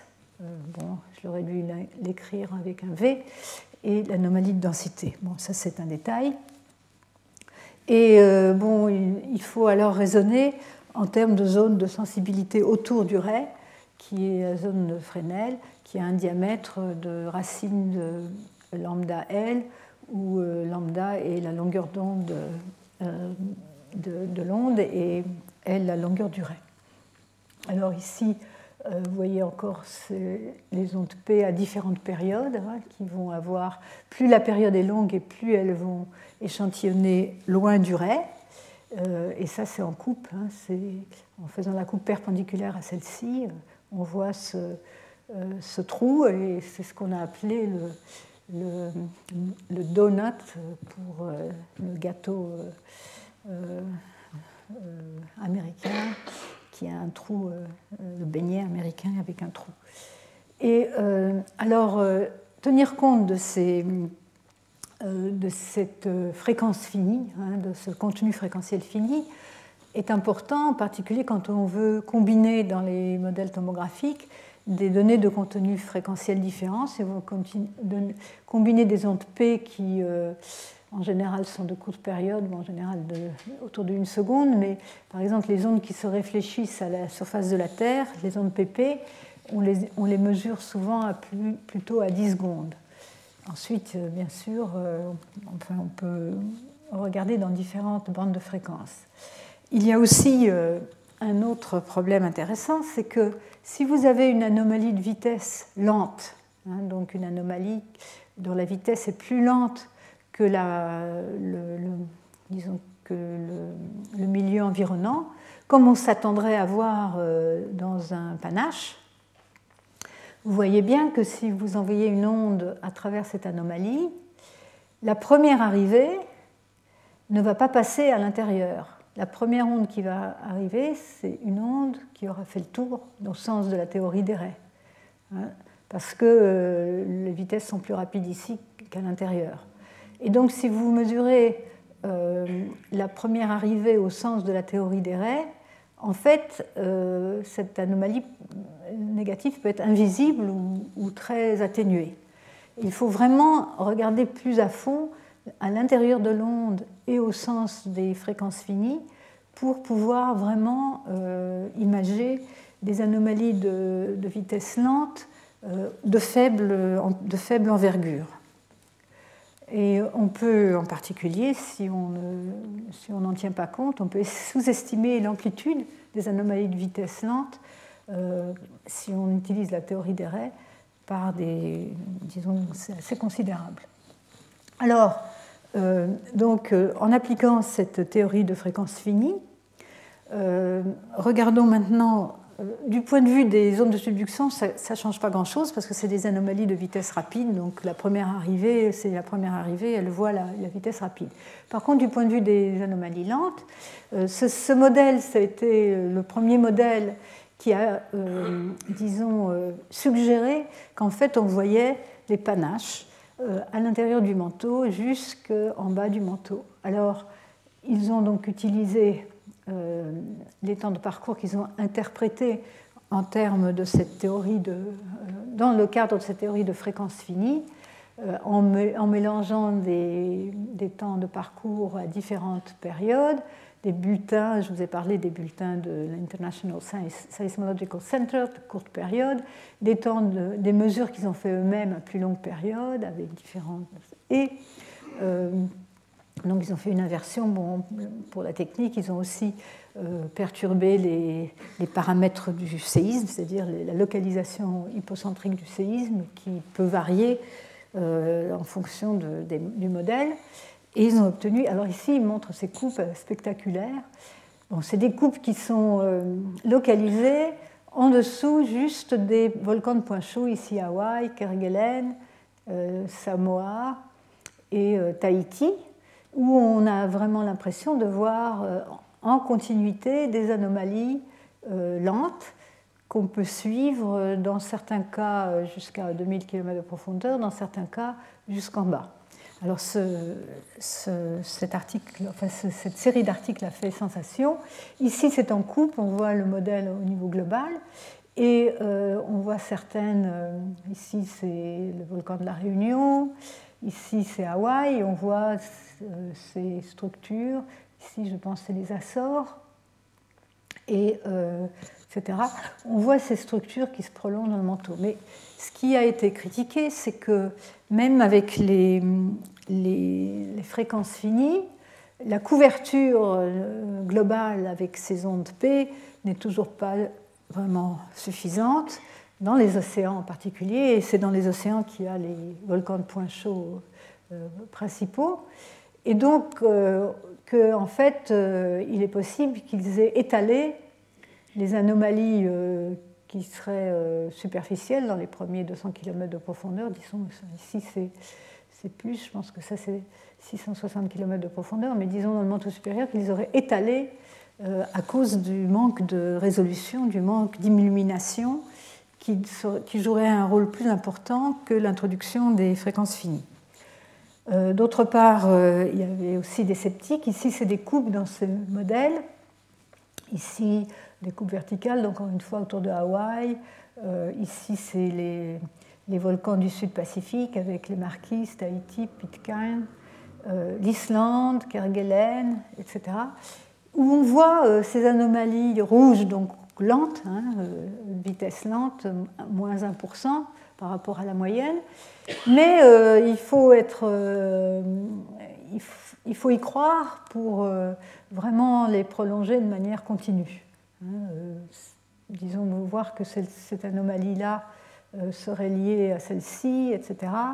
Euh, demande, euh, euh, enfin, c'est sujet à controverse. Donc, ces études étaient très importantes, mais, mais elle n'a pas vraiment résolu à l'époque la question de l'existence de panache dans le manteau inférieur. Alors, il y a eu d'autres efforts, par exemple, ici autour de Hawaï. Donc, le problème de Hawaï, c'est qu'il y a une île de faible envergure si le panache est juste en dessous et qu'on a des stations que sur l'île de Hawaï, on ne va pas pouvoir euh, vraiment. Euh, voilà, on ne va pas pouvoir vraiment euh, résoudre la structure en profondeur parce qu'on ne va pas avoir de raies qui se croisent dans un domaine suffisant de profondeur. On, aura des raies qui se croisent uniquement très superficiellement. Donc, il faut augmenter euh, l'ouverture du réseau et pour ça il faut installer des stations en fond de mer. Ce qui a été fait par, euh, cette étude, euh, donc un, groupe de, en particulier de l'université de Hawaï, mais pas seulement, qui ont installé à grande peine des stations fond de mer jusque plusieurs centaines de kilomètres autour de Hawaï. Mais même ça, ça n'a pas suffi. Ils ont bien sûr pu confirmer qu'il y avait une anomalie. Donc ça, c'est des coupes verticales. Nord-ouest-sud-est, c'est celle-là, et sud-ouest-nord-est. Elles ont confirmé l'existence d'anomalies euh, lentes sous le volcan, d'ailleurs euh, pas tout à fait sous, il est un peu décalé. Et euh, aussi, apparemment, une structure lente en profondeur. Mais, encore une fois, les données utilisées, euh, les raies ne se croisent que dans la partie superficielle, et il est possible que, cette anomalie-là soit simplement l'étalement d'une anomalie qui serait plus superficielle ou qui aurait été euh, récupérée à la base du manteau, l'étalement le long du ray. Hein, donc encore une fois, euh, une étude intéressante, mais qui n'a pas convaincu les sceptiques. Alors dans ce, dans ce domaine, il y a quand même un effort euh, considérable pour améliorer les choses. Je voulais vous parler d'un projet qui s'appelle le projet Mermaid, hein, donc euh, sirène de mer en anglais, euh, qui est un projet de, de bouée, de bouée qui flotte dans l'océan librement, librement emportée par les, par les courants océaniques et euh, sur lesquels sont montés euh, des hydrophones hein, qui vont mesurer la pression dans l'eau, qui donc va mesurer aussi, euh, puisque l'eau n'est pas très compressible, s'il y a des variations de pression provenant d'ondes sismiques, elles vont les récupérer. Et ces bouées sont d'abord enfouies, elles, elles, plongent à en profondeur, de l'ordre de 1000 mètres de profondeur ou plus. Euh, et euh, monté en haut de ces instruments, il y a donc euh, une antenne, une antenne combinée GPS pour donner la localisation et le temps, et, Iridium qui permet d'envoyer les données par satellite à des stations de, qui, récupèrent, qui récupèrent ces données. Et donc les bouées remontent, il y a un système qui permet de, de flottaison qui permet aux bouées de, remonter quand elles ont détecté un séisme et d'envoyer les données. Alors évidemment, Iridium euh, c'est pas euh, une bande euh, ne permet pas d'envoyer un très grand nombre de données. En fait, ils envoient les données détectées au moment de l'arrivée du nom de paix et pour quelques dizaines de secondes, une dizaine de secondes, ici comme donné dans cet exemple. Alors, bon, euh, on mesure donc la pression, mais on mesure le temps d'arrivée de paix. Et, et l'idée, c'est d'essayer d'avoir de, ces, bouées euh, partout dans les océans pour pouvoir couvrir les océans d'enregistreurs de, d'ondes P. Et euh, donc, et donc, donc idéalement, quand on en aura beaucoup, on pourra avoir une résolution euh, bien meilleure dans les océans, sinon parfaite euh, dans les océans. Alors, l'idée, c'est une idée qui vient des océanographes. Il y a un, système comme ça qui fait des mesures océanographiques, donc, euh, dans, l'eau, hein, des paramètres de l'eau qui s'appellent Argos et qui, Argo, pardon, et qui existe depuis déjà pas mal de temps. Et donc ça, c'est la version sismologique. Et donc ils ont fait des, tests, euh, disons des, ils ont calculé comment, euh, euh, comment ils pourraient, s'ils ont 300 flotteurs mermaids, comment ils pourraient couvrir les océans. Vous voyez les points rouges ici, partout. Et s'ils en avaient 1000, ça donnerait cette couverture. Et donc ça, ça, ça c'est la densité des raies correspondant à différentes profondeurs euh, de la Terre. Et, euh, vous, euh, pouvez comparer entre ce qu'on peut faire avec uniquement les données de bulletin ISC, qui sont donc uniquement sur les continents avec juste quelques îles, et qui donnent une couverture continentale très bonne, mais peu, de couverture, surtout dans l'hémisphère sud, avec 300 300 euh, euh, bouées. Donc là, on augmente la couverture dans les océans très significativement. Et avec 1000, euh, on a, bon, évidemment, on va rajouter les données sur les continents pour augmenter de manière globale. Donc ça, c'est, disons, l'espoir. ils ont fait des tests de résolution qui montrent, donc ici, vous voyez un damier, comme je vous ai montré la dernière fois, qui montre comment on pourrait améliorer euh, la résolution dans les océans de cette manière. Alors, on n'en est pas encore là, enfin non, on n'en est pas encore là, mais les premiers articles sortent. Ici, c'est basé sur, euh, euh, je ne sais pas combien ils avaient de capteurs, j'ai oublié de regarder, mais donc qui se sont déplacés autour des îles de Galapagos, donc un point chaud, et ils ont construit un modèle qui, qui, vaut ce qu'il vaut, mais on a quand même l'impression de voir euh, euh, en dessous de, donc, des îles Galapagos qui sont à peu près ici, euh, des, un conduit de, vitesse lente. Donc le système s'améliore de plus en plus. Il y, a, des questions de détection des ondes et ensuite de bien, bien déterminer la première arrivée. Et, donc c'est progresse. Actuellement, il y a une cinquantaine de bouées et on peut suivre leur, leur, qui sont contribués par c'est un, effort international. Il y en a neuf qui sont contribués par les Japonais, deux par euh, l'université de Nice, euh, GeoAzur, 16 l'université de Princeton. Et euh, le projet a été commencé par Husnolet et, et Frédéric Simons à l'université de Princeton il y a une quinzaine d'années, ils ont commencé à, réfléchir à ça et à construire ce projet. Et 23 euh, chinoises, et on peut suivre, si vous allez sur ce site web, vous trouverez la position euh, actuelle de tous ces, de, bouées. Voilà. Alors, voilà. ceci conclut la partie sismologie, donc imagerie sismique à partir des ondes télésismiques P ou S.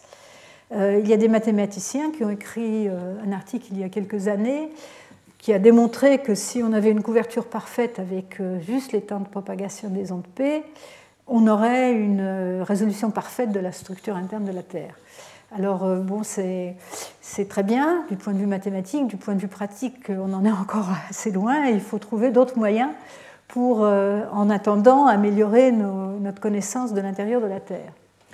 Alors, donc là, je vais parler, je vais changer un peu de, de thème et je vais parler des ondes de surface.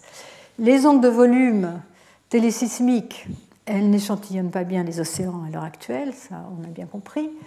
Par contre, on peut y remédier en introduisant les ondes de surface.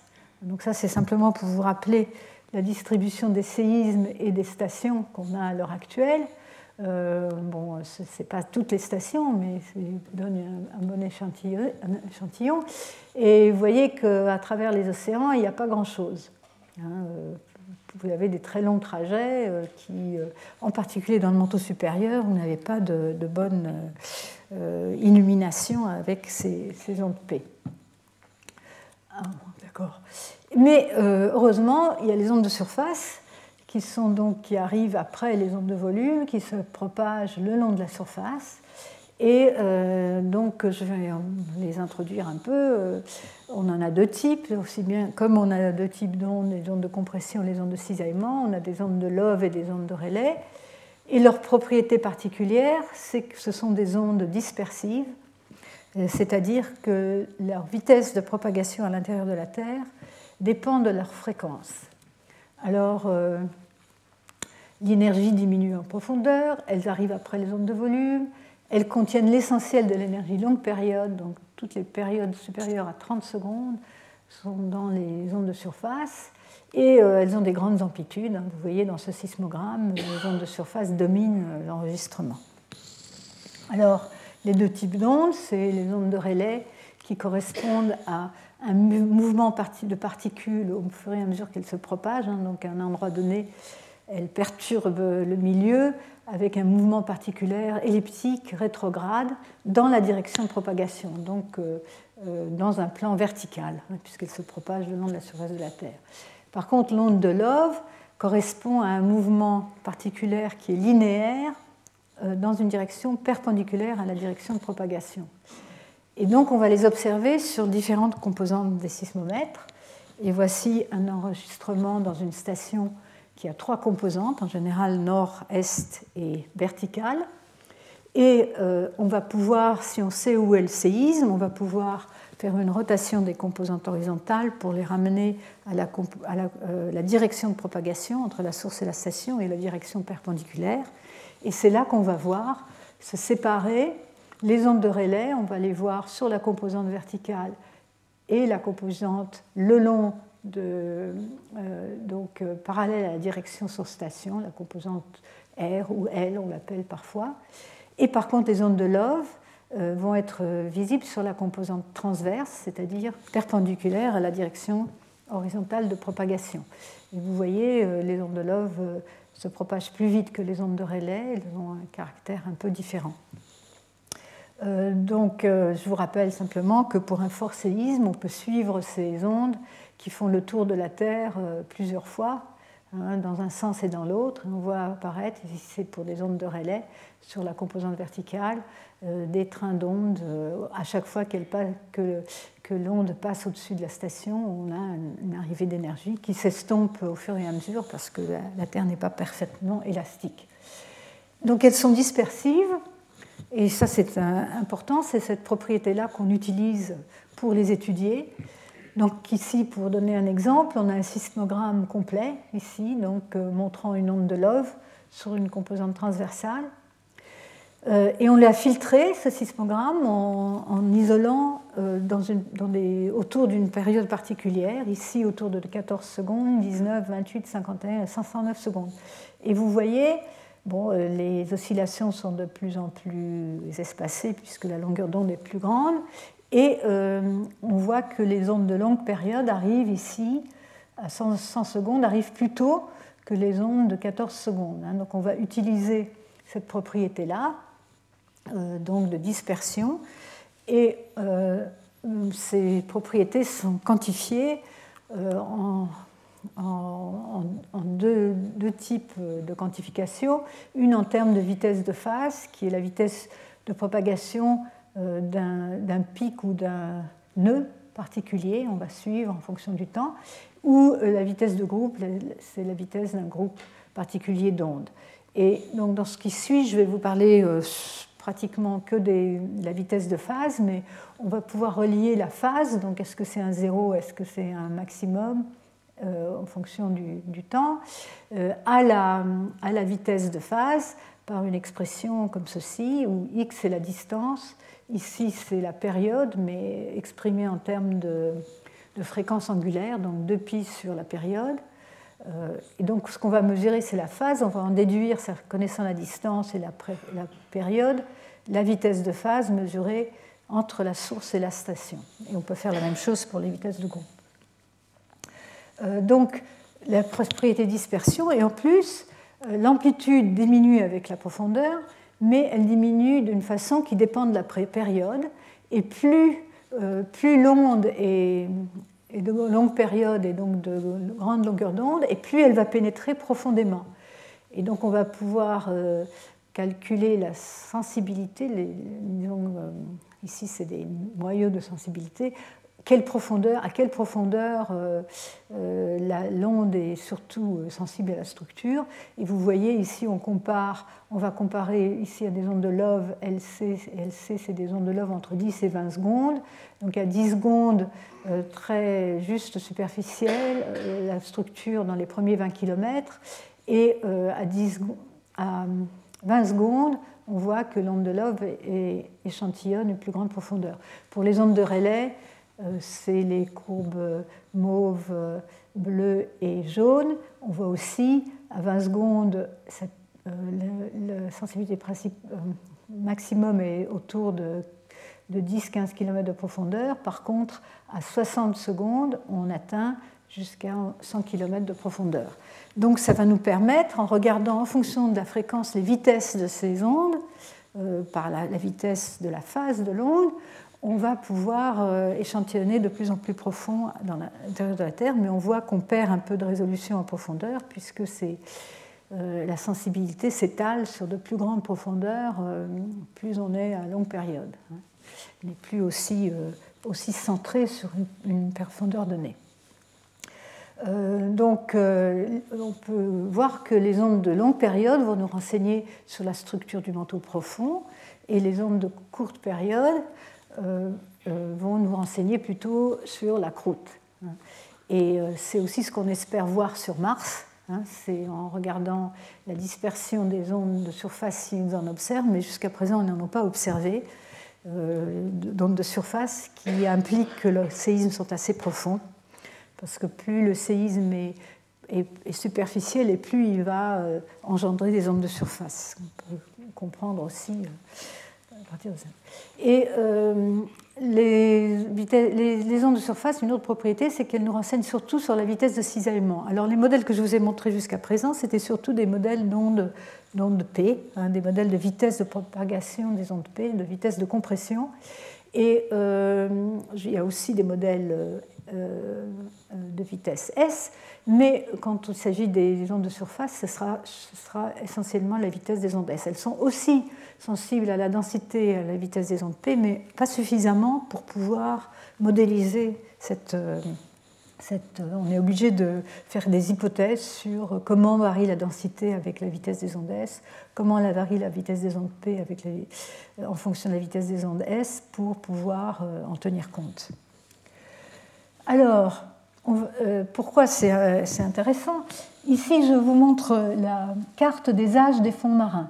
Hein, donc à partir du paléomagnétisme, magnétisme, hein, des anomalies magnétiques sur les océans, et des inversions du champ magnétique, on a pu établir l'âge des fonds marins, avec aussi des, échantillonnages de carottes euh, dans certains endroits. Et euh, donc on voit par exemple ici, on voit bien la dorsale Est-Pacifique, euh, donc qui est un âge euh, très jeune, et les océans de plus en plus vieux, jusqu'à 180 millions d'années, c'est ce que je vous disais tout à l'heure, hein. il n'y a pas d'océan plus vieux qu'environ 180 millions d'années, ni dans l'océan Pacifique, ni ailleurs.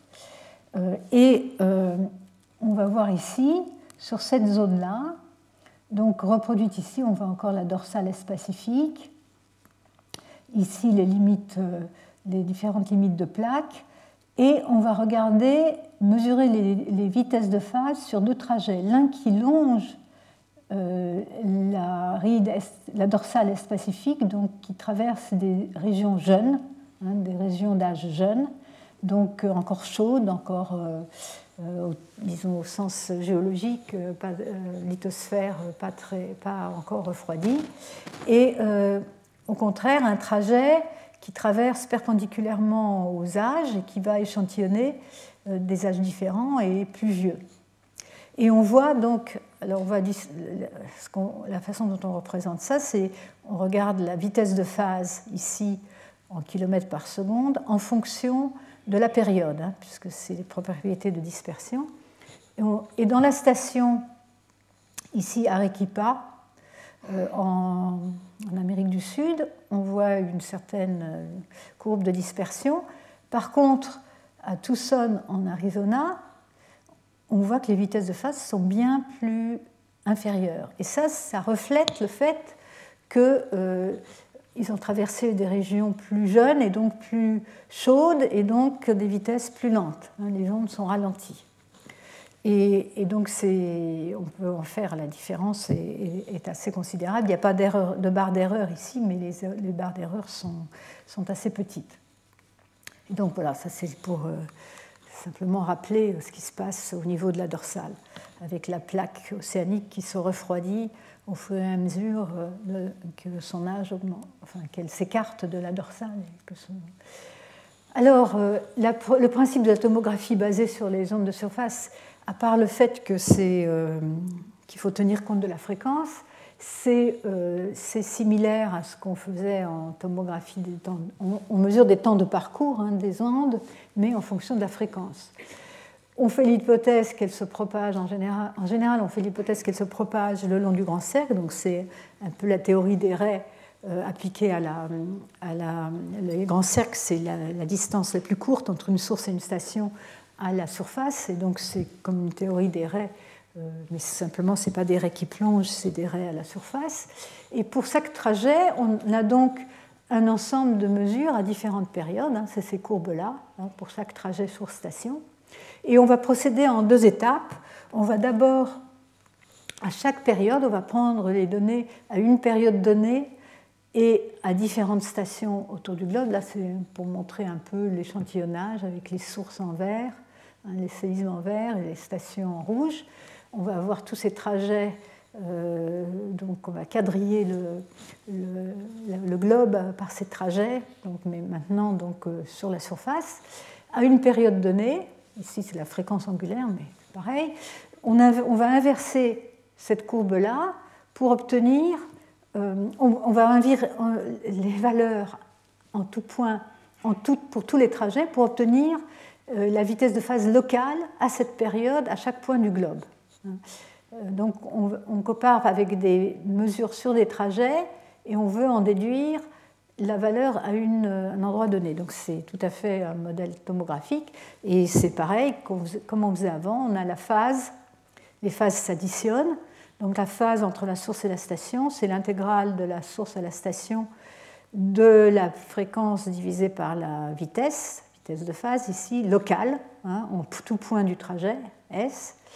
Et ce qu'on mesure, c'est ça, c'est euh, la phase et donc la vitesse de phase moyenne le, le long du trajet. X, c'est la distance entre la source et la station. Et donc après, c'est pareil, on calcule la perturbation par rapport à un modèle de référence. Donc c'est exactement la même chose qu'on a fait précédemment, sauf que la géométrie est différente. Et on met ça sous la forme d'un problème inverse où on cherche les vitesses de phase locales. Hein, donc, par exemple, si on, si on, décompose en blocs, J, ça va être l'index du bloc à la surface de la Terre, hein, par exemple latitude, longitude, degré par degré ou quelque chose comme ça. Et euh, avec des noyaux ici qui sont un sur la vitesse dans le modèle de référence qu'on connaît. Et on va mettre ça sous la forme d'un problème inverse, hein, je vous rappelle, euh, comme on avait déjà fait, où on va inverser les données pour obtenir les variations de vitesse locale. Alors les données, c'est les vitesses de phase sur les trajets sur station et le modèle, c'est le modèle de vitesse de phase locale. Donc on va obtenir euh, des cartes de vitesse de phase à chaque fréquence.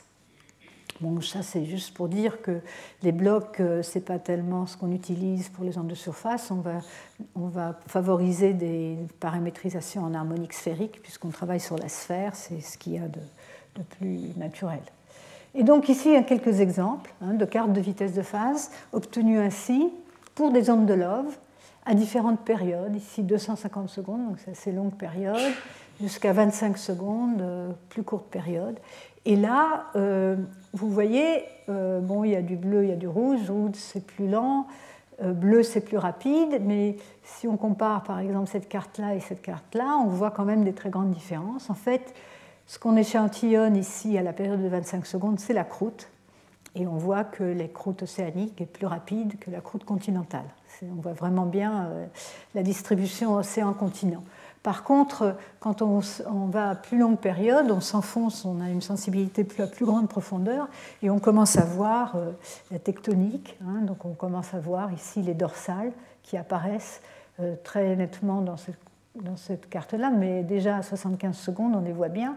Regardons ici, par exemple, on voit les dorsales qui sont ici en, blanc. Hein. En blanc, c'est les limites de plaque, donc là, c'est les dorsales, après, c'est les zones de subduction de l'autre côté. Mais euh, on voit les dorsales est-pacifique, antarctique, les dorsales indiennes, la dorsale médio-atlantique, qu'on voit très bien sous, euh, l'aspect de vitesse de phase plus lente que la moyenne. Donc on a cette information, mais pour l'instant, euh, on a juste en fonction de la période. Donc il faut une deuxième étape qui est maintenant on rassemble ces cartes pour inverser en fonction de la profondeur. Donc en un point donné, on va reconstituer une courbe de vitesse de phase en un point donné et euh, faire une deuxième inversion en fonction de la, profondeur. Donc là, on a d'abord des cartes globales et en chaque point du globe, on va rassembler les, euh, les vitesses de phase en fonction de la période et obtenir donc un problème d'inverse, encore une fois, la vitesse de phase en fonction de la, période. Donc les données, ça va être les différentes périodes euh, obtenues à un point donné de la Terre, une coordonnée θ phi. Euh, en fonction de la, de la, vitesse maintenant, donc de la vitesse des ondes de cisaillement, en fonction de la profondeur, euh, pondérée par un noyau qui est le noyau de sensibilité de ces ondes. Hein, donc voilà, les noyaux de sensibilité des ondes de Rayleigh, encore une fois. Euh, ce n'est pas la même que j'ai montré précédemment. Ici, c'est juste les ondes de Rayleigh où on voit la sensibilité augmenter avec la profondeur. À 200 secondes, on est déjà euh, à plus de 300 km de profondeur. Donc encore un problème inverse qu'on va, euh, disons, discrétiser de la même manière qu'avant hein, et pour par inversion obtenir ces, ces anomalies de vitesse. Euh, alors, euh, ici, c'est encore une fois. Euh, ah, c'est la comparaison. Ah, oui, j'aurais dû mettre cette carte avant. C'est encore des vitesses de phase à différentes périodes, hein, avant l'inversion en profondeur. Mais c'est pour comparer ce qu'on voit avec les vitesses, les ondes de Rayleigh et les ondes de Love. Et euh, y a, euh, bon, les deux voient euh, la croûte ici à 25 secondes, mais elles ont des, des noyaux de sensibilité différents, donc elles ne vont pas exactement voir la même chose en profondeur. Et en fait, il y a un autre problème qui est visible ici très clairement, c'est que, par exemple, ici, on voit que pour les ondes de Love, on voit une progression très nette entre des, vitesses lentes autour de la dorsale et de plus en plus rapide, qui représente le refroidissement de la plaque, euh, enfin au premier ordre, on peut interpréter ça comme le refroidissement de la plaque pacifique en fonction de l'âge. Mais par contre, les ondes de Rayleigh voient une zone beaucoup plus étendues loin de la dorsale où les, vitesses sont encore lentes. Et en fait, ça, c'est une manifestation de la présence d'anisotropie dans les premiers 200-300 km de profondeur. Et c'est un certain type d'anisotropie, c'est l'anisotropie de polarisation. Les ondes de Volov ont une polarisation différente des ondes de Rayleigh. Et euh, donc, je vais vous rappeler, faire un petit rappel. Donc, euh, c'est une anisotropie de polarisation. Ici, anisotropie radiale, parce qu'on suppose l'axe de symétrie euh, est un axe, axe vertical. C'est le genre d'anisotropie à laquelle on s'attend si on a une des couches, donc des couches horizontales de différentes propriétés.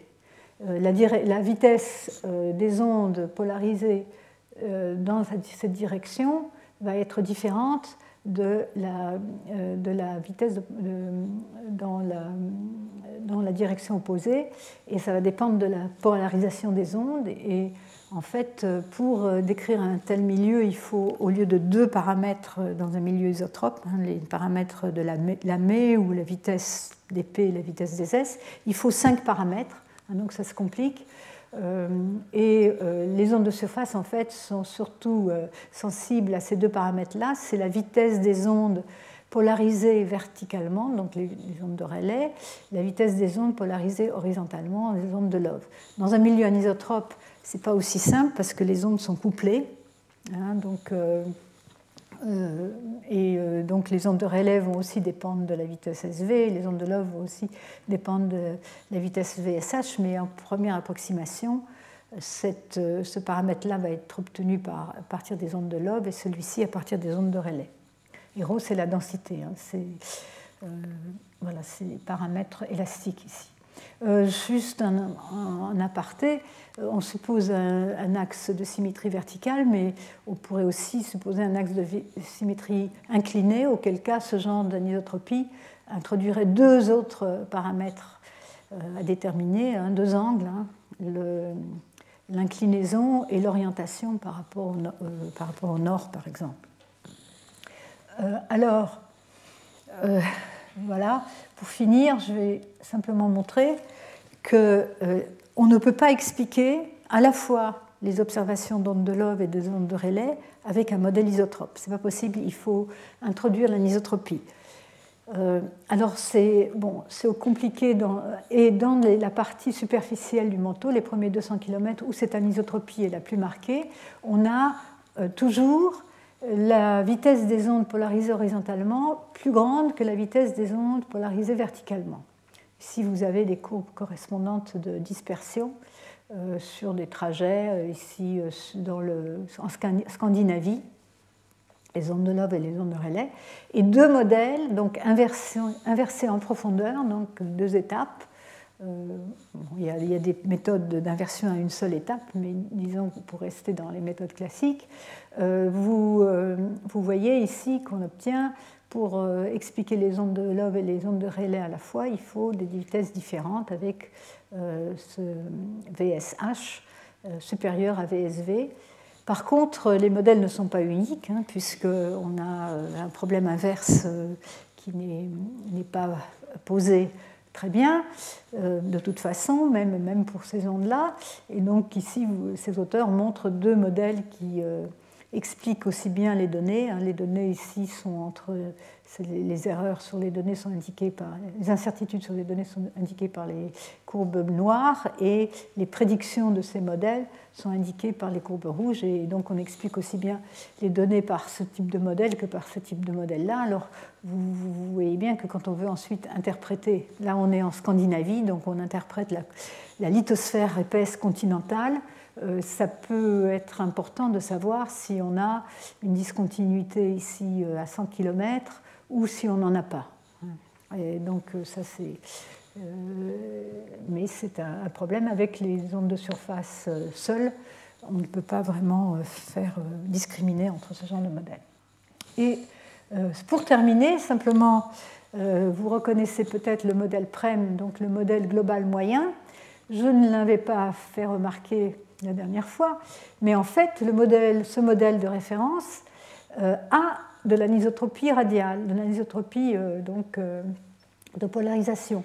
Dans les deux, ils ont introduit pour construire ce modèle dans les premiers 200 km de profondeur des vitesses différentes pour les ondes polarisées horizontalement et pour les ondes polarisées verticalement pour pouvoir expliquer les ondes de surface et aussi les données de mode propre de la Terre. Et euh, vous voyez euh, en moyenne, donc sur tout le globe, on a toujours VSH supérieur à VSV, hein, que j'indique ici. Et euh, donc ça, c'est le modèle PREM donc, qui date de 1981. Le seul problème avec ce modèle, c'est que comme ils ont, ils ont, introduit cette discontinuité un peu artificielle à 200 km de profondeur, qui n'est pas une discontinuité globale, elle est, observée dans certaines régions, mais pas partout. Donc pour un modèle moyen global, c'est un peu un problème. Mais des modèles plus récents, bon, ici j'ai tourné, donc là c'est la vitesse, des ondes S. Bon, il y a pas mal de paramètres ici, mais concentrons-nous sur la vitesse des ondes S ici en fonction de la profondeur. Et vous voyez aussi que bon, ça c'est un modèle qui a éliminé la discontinuité à 200, en fait c'est à 220 km de profondeur qui avait été mise dans ce modèle PREM, mais qui de toute façon euh, exige une différence entre les, vitesses SH et les vitesses SV de quelques pourcents. Hein. Ça, va jusqu'à environ 4 euh, ou 5% euh, euh, au maximum dans les premiers 200 km de profondeur. Donc, bon, c'est compatible avec des, couches, hein, mais c'est aussi compatible avec, si vous avez un rouleau de convection et, un lobe de rouleau de convection horizontal, vous, attendez aussi à avoir ce genre d'anisotropie de polarisation. Donc c'est tout à fait en accord avec l'idée euh, de la couche limite pour la convection étant euh, donc constituée par les, plaques lithosphériques, etc. autour. Donc euh, je vais m'arrêter là parce qu'il est l'heure et je continuerai la prochaine fois. Je vous remercie. Retrouvez tous les contenus du Collège de France sur www.colège-2-france.fr.